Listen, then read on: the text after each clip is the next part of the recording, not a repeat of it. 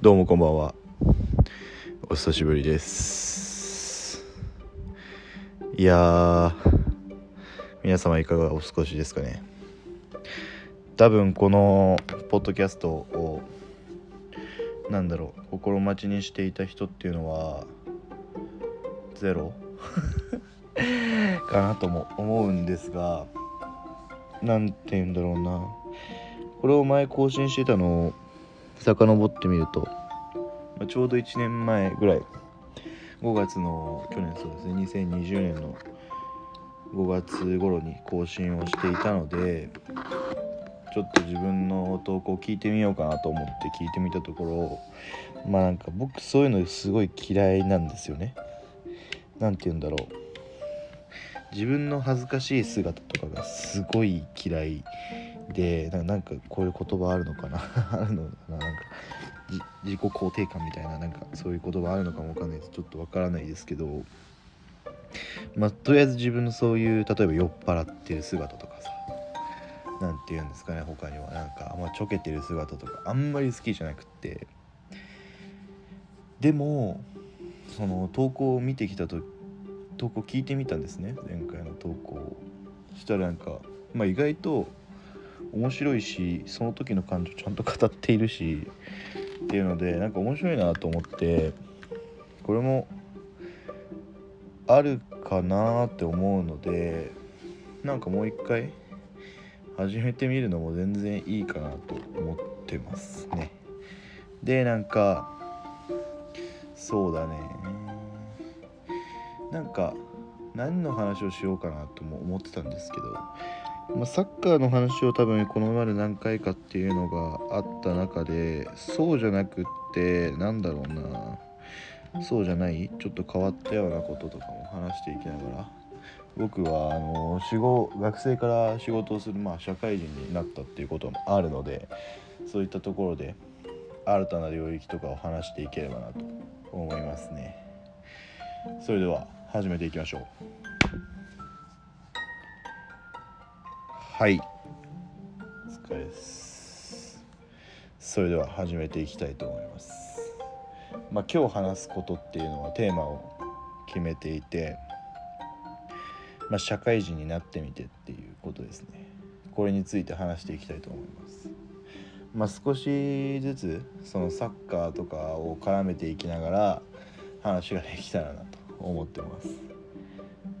まあ、社会人になって思うことはそうですね、まあ、その無理やりつなげてるとかじゃなくてやっぱり自分の生活の中に生活のまあ生活が大きく変わる中で残るものってあったんですね。なんて言うんだろう。まあ、大きく変わったけどもそれは継続してるよねみたいなことがあって、まあ、その一つがそれがサッカーだったかなと思ってますね。まあ、サッカーの他にも、まあ、音楽だとか、まあ、いろいろなとこはあるんですがうーんそうですね。それが何かあったからこそここまで生きてこれたかなっていうのも正直あってうーんまあ面白いなって思うとこもいっぱいありますし。で、まあ、なんでこの音声コンテンツをもう一回やろうかと思った理由ももう2つぐらい理由があって、まあ、僕の直属の上司ですね、まあ、いつかコラボしたいなとも思ってるんですけどその方も、まあ、ご友人等ではあるんですけど、まあ、ラジオ配信をされていて、まあ、実は隠れて聞いてたんですけど、まあ、最近ちゃんとコンタクトを取り聞いてますって話をしたりだとかして聞いてはいるんですけどなんかその言葉で発信するっていうのがやっぱりツイッターのツイートとかって遡ってもなんかわからないこととか多いと思うんですよね。けどまあ音声コンテンツだとなんかニュアンスとかも結構伝わるじゃないですか。それを記録していけるのにすごいいいなと思っていてで今なんかすごい流行ってきてるみたいななんか市場が大きくなってるとかいろいろあるですあると思うんですけど、まあ、そういうことじゃなくってまあそんなところにも行けるとも思ってないので自分の自己満足またはなんか近しい人、まあ、近しい人にも教えてはないですけど なんか聞いてくれる人がなんかクスってしてくれたりとかああとか僕も結構ラジオいろんな人のポッドキャストラジオ聞くんで、まあ、そういうものに慣れていけたらなと思ってます。でまあ話す内容としては。そうですね。社会人になってということですけど、まあ、ちょっと僕特殊な形でして何て言うんだろうな。うん2月から働かせてもらっていてまあスタートアップの企業で働かせてもらっています。って中で、まあ、まあ2月から働くっていうのも多分イレギュラーだと思いますし、まあ、その道を選んだのも自分なので、まあ、今も全く後悔とかっていうこともないですし何の躊躇もなかったですしうん行ってみて思ったのはやっぱとりあえず辛いことは確かに多いんだなって感じましたよね。うんその辛いは要所要所によって全然違いますしうんま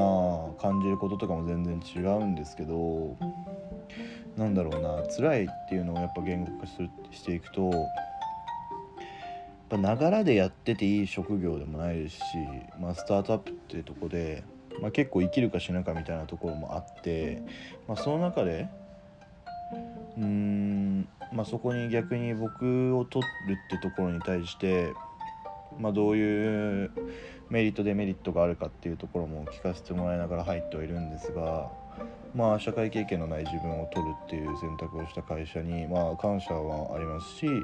まあ、そうなった場合は僕が答えていかないといけない。その例え社会経験がある人間を取ったときっと同じまたはそれを超えていくようなギブを会社にしていかなきゃいけないんだなと思っているので、まあ、そうなってくると、まあ、新しい企業は、まあ、研修とかそういったものもないですしすぐに業務に取り掛かるってとこもあってそうなってくると、まあ、そこになんか忖度はもうなくなるんですよね。うん、君はさ若いからとか君はまだ学生上がりだとか君は急に来たしみたいなそういうのってなくって言い訳できない環境が揃っているってとこが、まあ、弱い自分を奮い立たせてくれるというか、まあ、そういうところの反骨精神とかってやっぱりサッカーを見てる時に育つと思うんですよね。うん、やってる人でも育つかもしれないし見てる人でも育つと思っていて。やっぱり例えばサッカーで言えば、まあ、見る側の話で言うとその上に行きたいですよね。好きなチームが上に行きたい。でサポーターとかやってるとまあどんどん上に行きたいっていうところを思っている人は多いと思うんですけど、まあ、そういった時に毎回優勝できるわけじゃないですし毎回でも倒さないといけない相手がいてその時にに、まあ、明らかに自分たちのチームを劣ってるなって時もあると思うんですよね。けれども勝たないといけない。ここなら勝てるんじゃないかここならここをつけば相手のここが弱い、まあ、右サイドバックだけは弱いみたいなとこを見つけるとかっていう何て言うんだろうなまあ、嫌なとこ見つけるのもそうですしそれが自分のところでも分かってたりとか相手のところでも分かってたりとかするのってすごいいいなと思っていて、まあ、それをなんだろう仕事に直接つながってるかっていうとそうではないですけどマインドの部分としてなんだろうジャイアントキリングみたいな言葉もあると思うんですけどっていうところをマインドとして持つっていうのはやっぱサッカーをやっててよかったなと純粋に思いましたね。うん、でまあ働いてる環境の中で、まあ、5月なんで2ヶ月2月からですね、まあ、5月になってまあだんだん進んでいっている中でまあいろんなことも経験させてもらってでまあ一番印象的だったのはまあ2つぐらいあってまあ、3ヶ月の間に、まあ、一度後輩を持つっていう機会を持ってたことですね。とあとストレスで耳がいかれたっていうことですね。まあ1個目の部下を持ってたところからか部下っていうかまあ後輩ですよね。を持ってたところからでかいなと思ってて、まあ、その教育を僕が一番見るっていう話になってたんですけどまあ数日で飛びましてまあ、ちゃんとした飛び方だったんですけど、まあ、その時の原因として自分が挙げられていてまあなんかそういう時って例えば僕がめちゃめちゃ詰めただとか僕の態度が悪かっただとか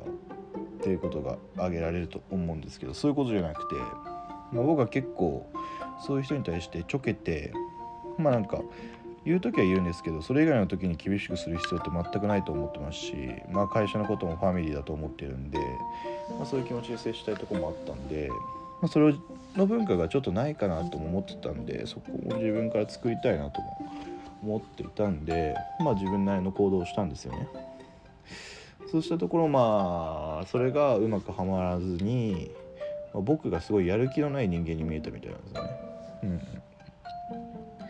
やる気のないっていうかまあお客さんに対して失礼だとかまあその表の面ではそうではないんだけど裏の面では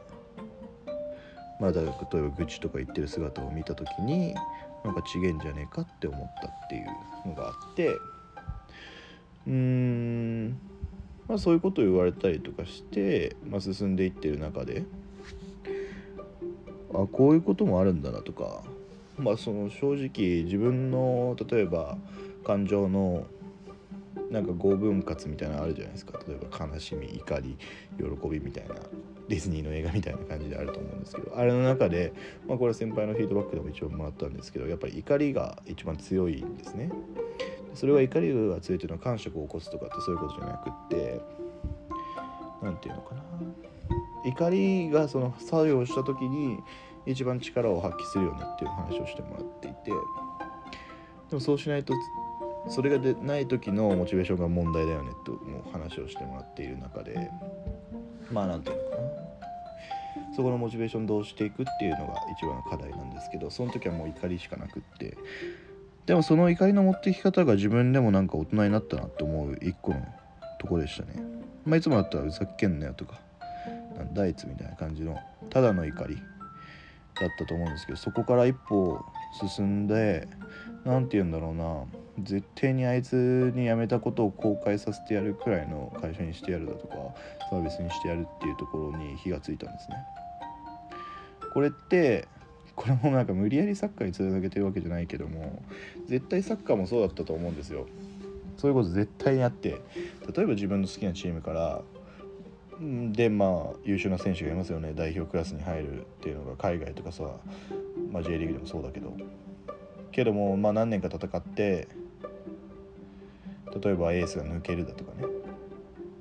あると思うんですよ。ビッグクラブに引き抜かれるみたいな、まあ、今回の場合そうではないけども。期待の若手みたいな感じかなじゃあ。けどなんかうちでまともに結果を出さずすぐ違うとこに行くビッグクラブに引き抜かれるみたいなこと全然あると思うんだけど。その時にやっぱみんな思うと思うんだよね。絶対になんかそのチームに対して負けたくないとかそいつに対して負けたくないみたいな感じブーイングとかするでしょ？そういったところの反骨精神みたいなのってすごい大事だなと思っていて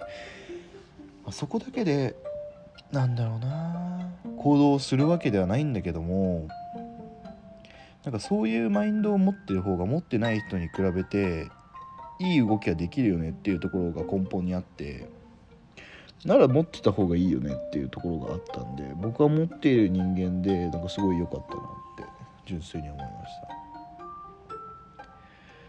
で働いてみてもう一つ思ったのがうんそうだね。一緒に働いてる人ってすごい大事だと思っています。で僕は幸いまどうなんだろうな。チームとしては大きいのかもそうでもないのかな。なんかまあ事業部で分けて考えてるんですけど、まあ、事業部が10人15人程度いて、まあ、そのメンバーとは密に連絡というか、うん、ご飯を食べたりだとかうんするんですけどやっぱり一番の密な人っていうのは自分の直属の人ですよね直属の上司。でその直属の上司の人はまあこれ聞かれたら恥ずかしいけど、まあ、聞くことはないと思うからいいんだけど、まあ、すごい、まあ、最初の印象はすごい苦手な人だったんですね。うん、なんか髪赤いし 髪がなんかパーマでかかっててなんか髪かパーマかかってるのに短いみたいな。何て言うんだろうな。パリピみたいな髪型を座してて。でなんだろうな。ネックレスしてて。っていうのがあった時になんかすごい好きじゃないタイプだったんですよね。でもなんか見た目チャラくてで僕のこれは良くないなと思うところなんですけどやっぱりそういう人を見ると舐めちゃうんですよね。うん。舐めちゃってこいつどうってことないだろうと思ったんですけど、まあ、その後いろいろな仕事をして教えてもらったりとかする中でまあ論理的に返されるわまあエビデンスがしっかりしてるしまあ嫌なとこついてくるっていうので。なんかこれのが優秀なのかなとか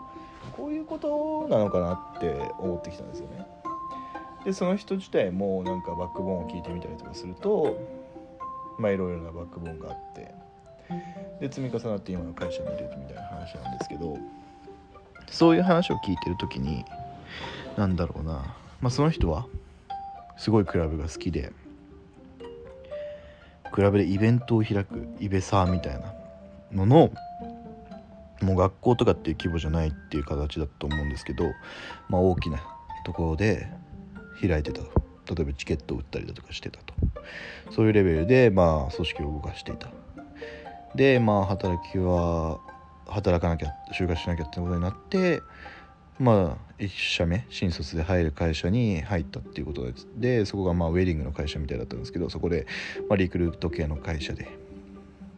でそこでビシバシ鍛えられて今の会社に来るって形で持ってる。何て言うんだろう。これを就活生とかが聞くとああいそうって思うと思うんですね。ああなんか聞いたことあるキャリアみたいな感じで。ねあると思うんですけどやっぱそれをやってる人の横にいるっていうのがなんだろうなもうバックボーンも感じるしあそういう経験乗り越えてきたんだなみたいなところで普通じゃないんですよねやっぱこれって。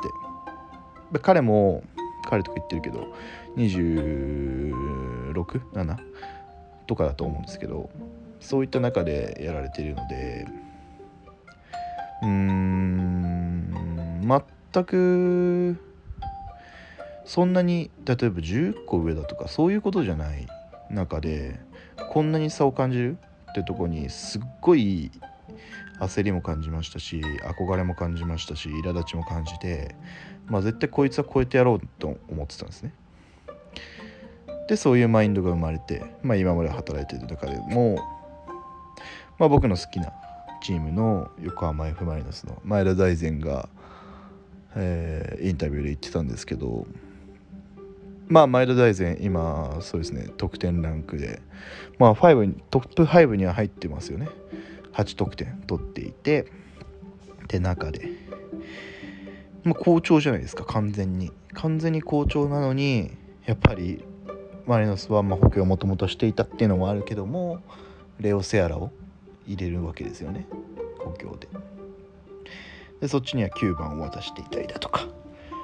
しなする環境の中で、まあ、その助っ人外国人が入ってくるっていうところに対して質問に対して、まあ、まあそこはライバルだと。うんうん。そこはライバルであることは間違いないけどもけどライバルだけどもファミリーだと言ったんですね。で僕その言葉がすごいスンときてやっぱり組織としてはファミリーなんですよね。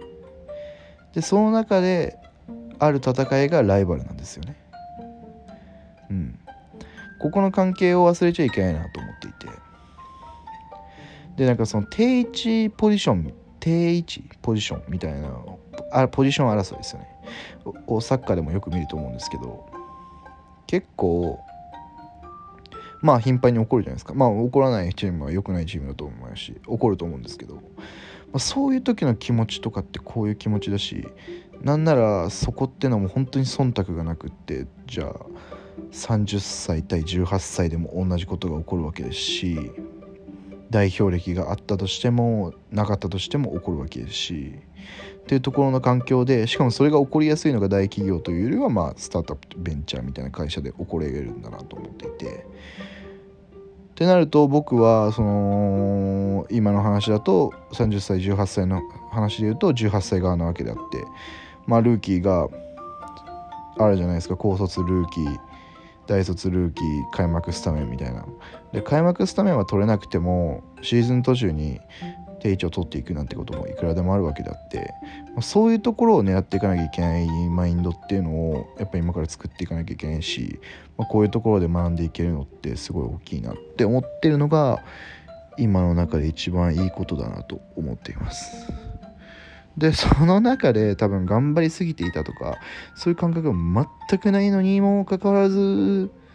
あの耳が聞こえなくなるっていうアクシデントを起こしたりだとか。うんストレスだと今でも自分でも思ってないけども、まあ、やっぱりお医者さんとか周りからも言われてもストレスの可能性があるんじゃないのって言われてる時に、まあ、やっぱりそうかなと思ったりとかするとまあ、やっぱりハードな生活を繰り返してきたんだなと。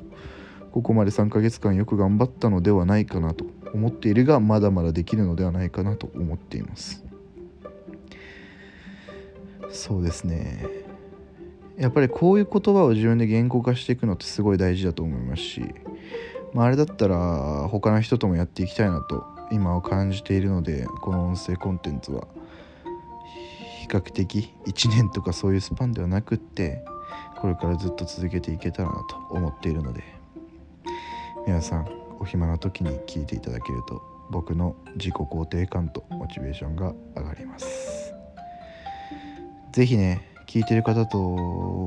これを聞くっていうことは、まあ、相当な何かでヒットしたらとか相当な巡り合わせだと思うのでぜひぜひえー、っとコメント等いただけるとありがたいなと思っておりますのでそちらの方よろしくお願いいたします。それではまた。